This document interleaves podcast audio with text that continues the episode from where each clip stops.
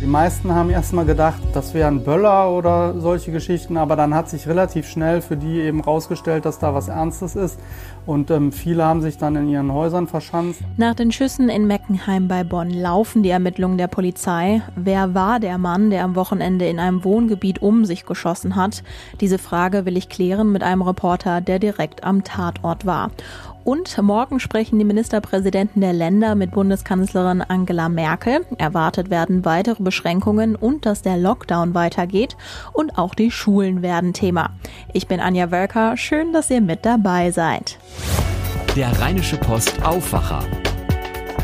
Der Nachrichtenpodcast am Morgen. Blicken wir auf das heutige Wetter. Der Dienstag bringt uns erstmal viele Wolken. Später schafft es aber auch mal die Sonne durch die Wolkendecke. Es bleibt trocken, denn der Regen macht gerade eine kleine Pause. Die Temperaturen klettern auf maximal 12 Grad. Die Wettervorschau für morgen. Auch da gibt es viele Wolken, aber ohne Regenschauer. Meckenheim bei Bonn. Ein Mann ist auf der Straße unterwegs und schießt um sich. Noch ist wenig darüber bekannt, warum sich der 44 Jahre alte Mann auf diesen Amoklauf begeben haben soll. Er selbst kann dazu keine Auskunft mehr geben. Er starb durch eine Kugel im Kopf, mutmaßlich aus der eigenen Waffe.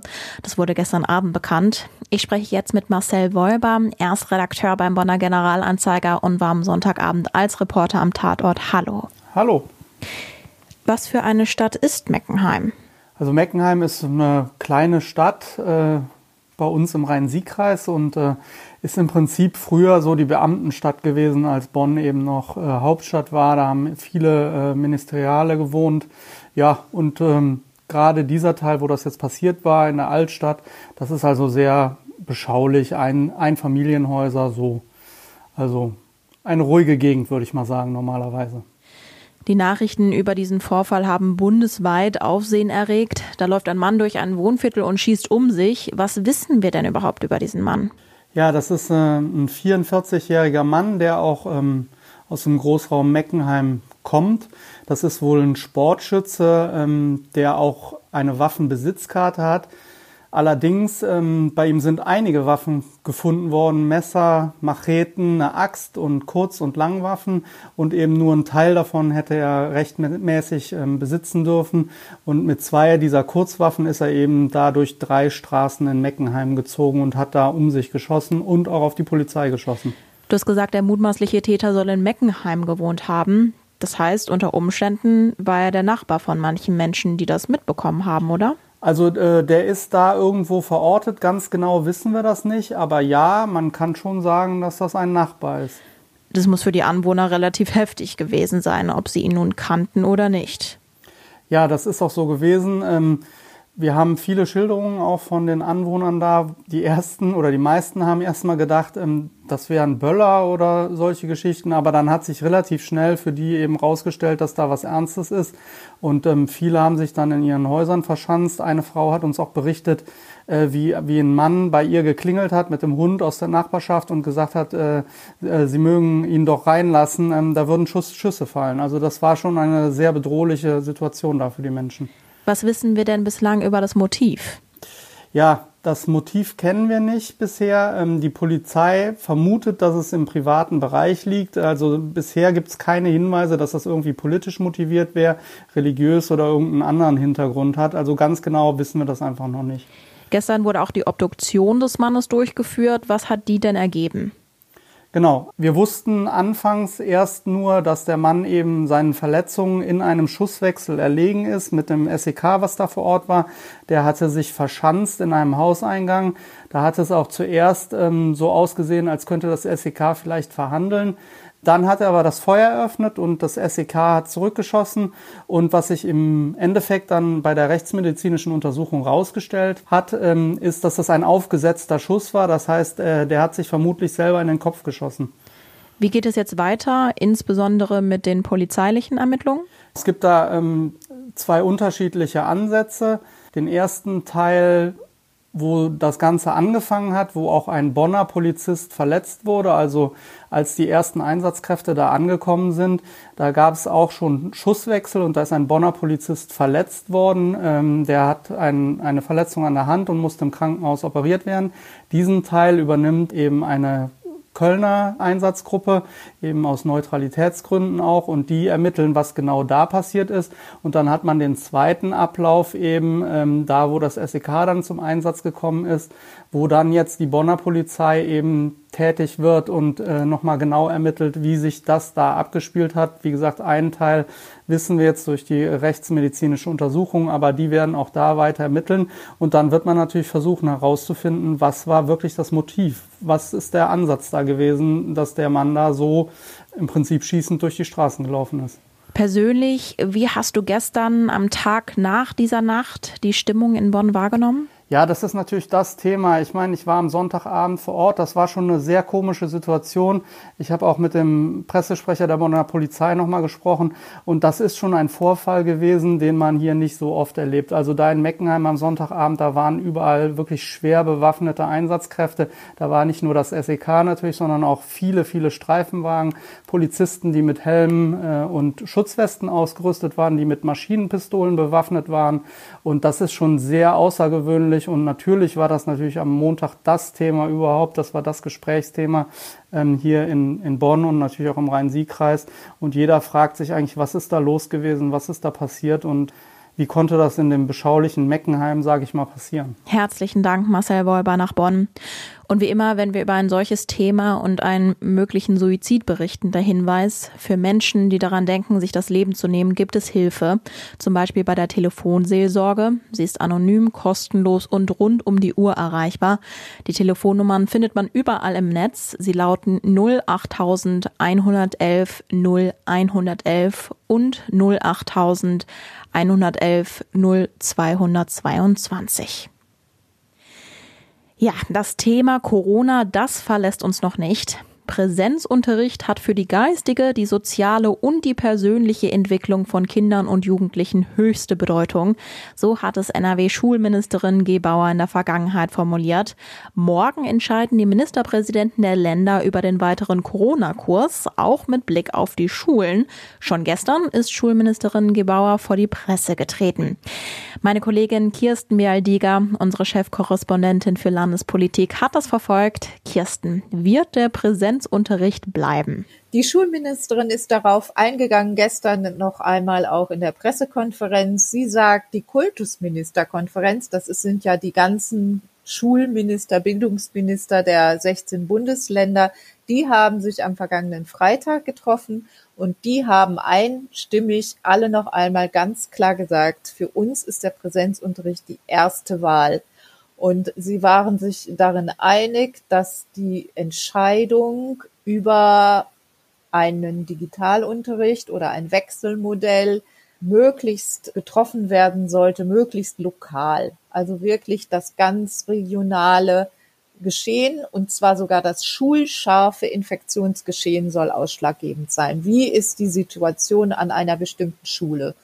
Und dann entscheiden die Gesundheitsämter vor Ort oder der Schulleiter. Aber flächendeckenden Wechselunterricht wird es, wenn es nach den Kultusministern geht, nicht geben.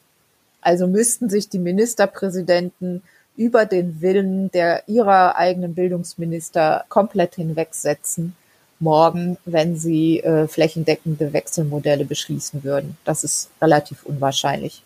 Ja, das Land hatte ja auch Anfang November Pläne der Stadt Solingen kassiert, die Hälfte der Schüler in der Stadt online zu unterrichten. Ja, das ist äh, sehr unglücklich gelaufen in der Kommunikation. Es gibt eine ganz klare Rechtsverordnung, die stammt schon von Ende August und in dieser Rechtsverordnung steht eben das drin, was ich gerade auch schon gesagt habe, dass ein Schulleiter oder ein Gesundheitsamt vor Ort die Lage beurteilt und dann in Abstimmung mit der Schulaufsicht, der Schulleiter das eben mit der Schulaufsicht abstimmt und dann wird eine Schule ins Hybrid, also in dieses Wechselmodell geschickt oder sie wird teilweise geschlossen. Und in Solingen war das Problem, dass die ganze Stadt auf einmal ins Wechselmodell geschickt werden sollte und dafür sah die Schulministerin keine Veranlassung, weil es eben auch dort innerhalb von Solingen ganz unterschiedliche Entwicklungen an den Schulen gab. Sie hat dann eben klargestellt und ist, ist eingeschritten, dass das nicht geht, dass man eine ganze Stadt ins Wechselmodell schickt. Der Deutsche Lehrerverband fordert ein Drei-Säulen-Modell, hat die Nachrichtenagentur Reuters gemeldet, also Präsenzunterricht, Online-Unterricht und Freiarbeit zu Hause. Also dieses Digitalmodell würde ja auch Arbeiten zu Hause einschließen. Also Digitalunterricht, ohne dass dann auch noch Unterricht, äh, Aufgaben zu Hause erledigt werden müssen, ist äh, kaum vorstellbar es ist schon so, dass die Schulen sich darauf einstellen. Es gibt auch einzelne Schulen, die schon Probeläufe machen, ob denn der Wechsel in den Digitalunterricht klappt oder auch nicht. Und das ist eben, muss man sagen, sehr, sehr unterschiedlich. Es gibt Schulen, die da sehr gut vorbereitet sind, wo das kein Problem ist. Es gibt aber auch Schulen in Nordrhein-Westfalen, die nicht mal an ein schnelles Internet angebunden sind. Und diese Schulen werden dann äh, größere Probleme haben. Schauen wir auf die erkrankten Schüler und Lehrer. Da gibt es jetzt schon einen Vorschlag für eine neue Quarantäneregelung. Ja, die äh, neue Quarantäneregelung sieht vor, dass man gleich die ganze Klasse in Quarantäne schickt und den Lehrer auch, wenn ein Infektionsfall auftritt. Das hätte den Vorteil, dass ein Schulleiter nicht lange überlegen muss und mit dem Gesundheitsamt konferieren muss, dann, die Quarantäne soll äh, zehn Tage dauern, aber nach fünf Tagen soll es äh, die Möglichkeit geben, einen Schnelltest zu machen, um dann, wenn dieser negativ ausfällt, den Unterricht gegebenenfalls früher wieder aufzunehmen.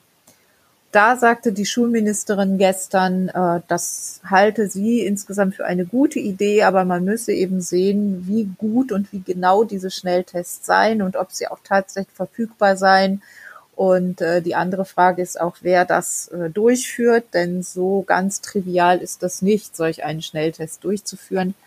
Und äh, all das, wenn das alles geklärt ist, dann ist sie dem, steht sie dem durchaus offen gegenüber.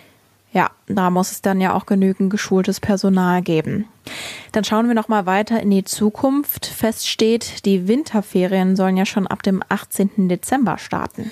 Ja, das hat das Ministerium gestern dann offiziell gemacht. Äh, es hatte diese Ankündigung gegeben von der Schulministerin, aber offiziell war es bisher nicht. Die Schulen brauchen ja auch offizielle Angaben, um dann auch entsprechend sich einzustellen und handeln zu können. Und der 21. und 22. Dezember ist dann für die allermeisten Schüler frei. Aber es gibt auch Ausnahmen jene Schüler, die Klassenarbeiten schreiben oder Klausuren in der Oberstufe, die sich nicht verlegen lassen, die müssen zu diesen Arbeiten erscheinen. Und für die Lehrer ist dieser Tag auch nicht unterrichtsfrei. Die Lehrer müssen sich bereithalten, um eine Notbetreuung in den Schulen zu ermöglichen. Denn es gibt ja viele Eltern, die berufstätig sind und die solche zwei zusätzlichen äh, schulfreien Tage vor Weihnachten dann nochmal vor ganz große Probleme stellen. Und für diese Eltern, äh, an diese Eltern ist jetzt auch gedacht, äh, sie sollen eben ihre Kinder dann in die Notbetreuung schicken können. Danke dir, Kirsten. Und klar ist auch, viele Menschen sind unzufrieden mit der aktuellen Schulpolitik. Am Berufskolleg Platz der Republik in Mönchengladbach protestieren heute auch Schüler für kleinere Klassengrößen und Distanzunterricht. Und das ist außerdem wichtig. Der Komiker und Schauspieler Karl Dall ist gestorben. Er starb am Montag, nachdem er vor mehreren Tagen einen Schlaganfall erlitten hatte. Das hat seine Familie mitgeteilt. Für die Impfungen gegen das Coronavirus in NRW wird nach Freiwilligen gesucht. Das Land und Ärztevertreter haben Fachkräfte aus dem Medizin- und Pflegebereich zur Unterstützung aufgerufen. In Düsseldorf würden sich derweil etwa die Messe und der ISS-Dom als Impfzentren anbieten. Maske tragen in Bussen und Bahnen, das ist Pflicht. Heute wird diese Pflicht zum zweiten Mal in ganz NRW kontrolliert. Bei der ersten flächendeckenden Kontrolle in Bussen und Bahnen im August wurden mehr als 1700 Maskenmuffel entdeckt. Wie geht es der Wirtschaft? Zwischen Juli und September ist sie zumindest wieder in den Schwung gekommen. Heute gibt das Statistische Bundesamt Details dazu bekannt. Bekannt ist, im Vergleich zum Frühjahr mit den drastischen Corona-Beschränkungen ist das Bruttoinlandsprodukt im Sommer ordentlich gewachsen. Das war der Aufwacher am Dienstag. Wir freuen uns immer über Feedback von euch. Ein großes Lob ist etwa eine Sternchenbewertung bei Apple Podcast. Und wer sich mit uns austauschen möchte und eine kritische Anmerkung hat, der kann uns auch jederzeit eine Mail schreiben. Aufwacher.rp-online.de. Ich wünsche euch einen wundervollen Tag. Ich bin Anja Wölker. Ciao. Mehr bei uns im Netz www.rp-online.de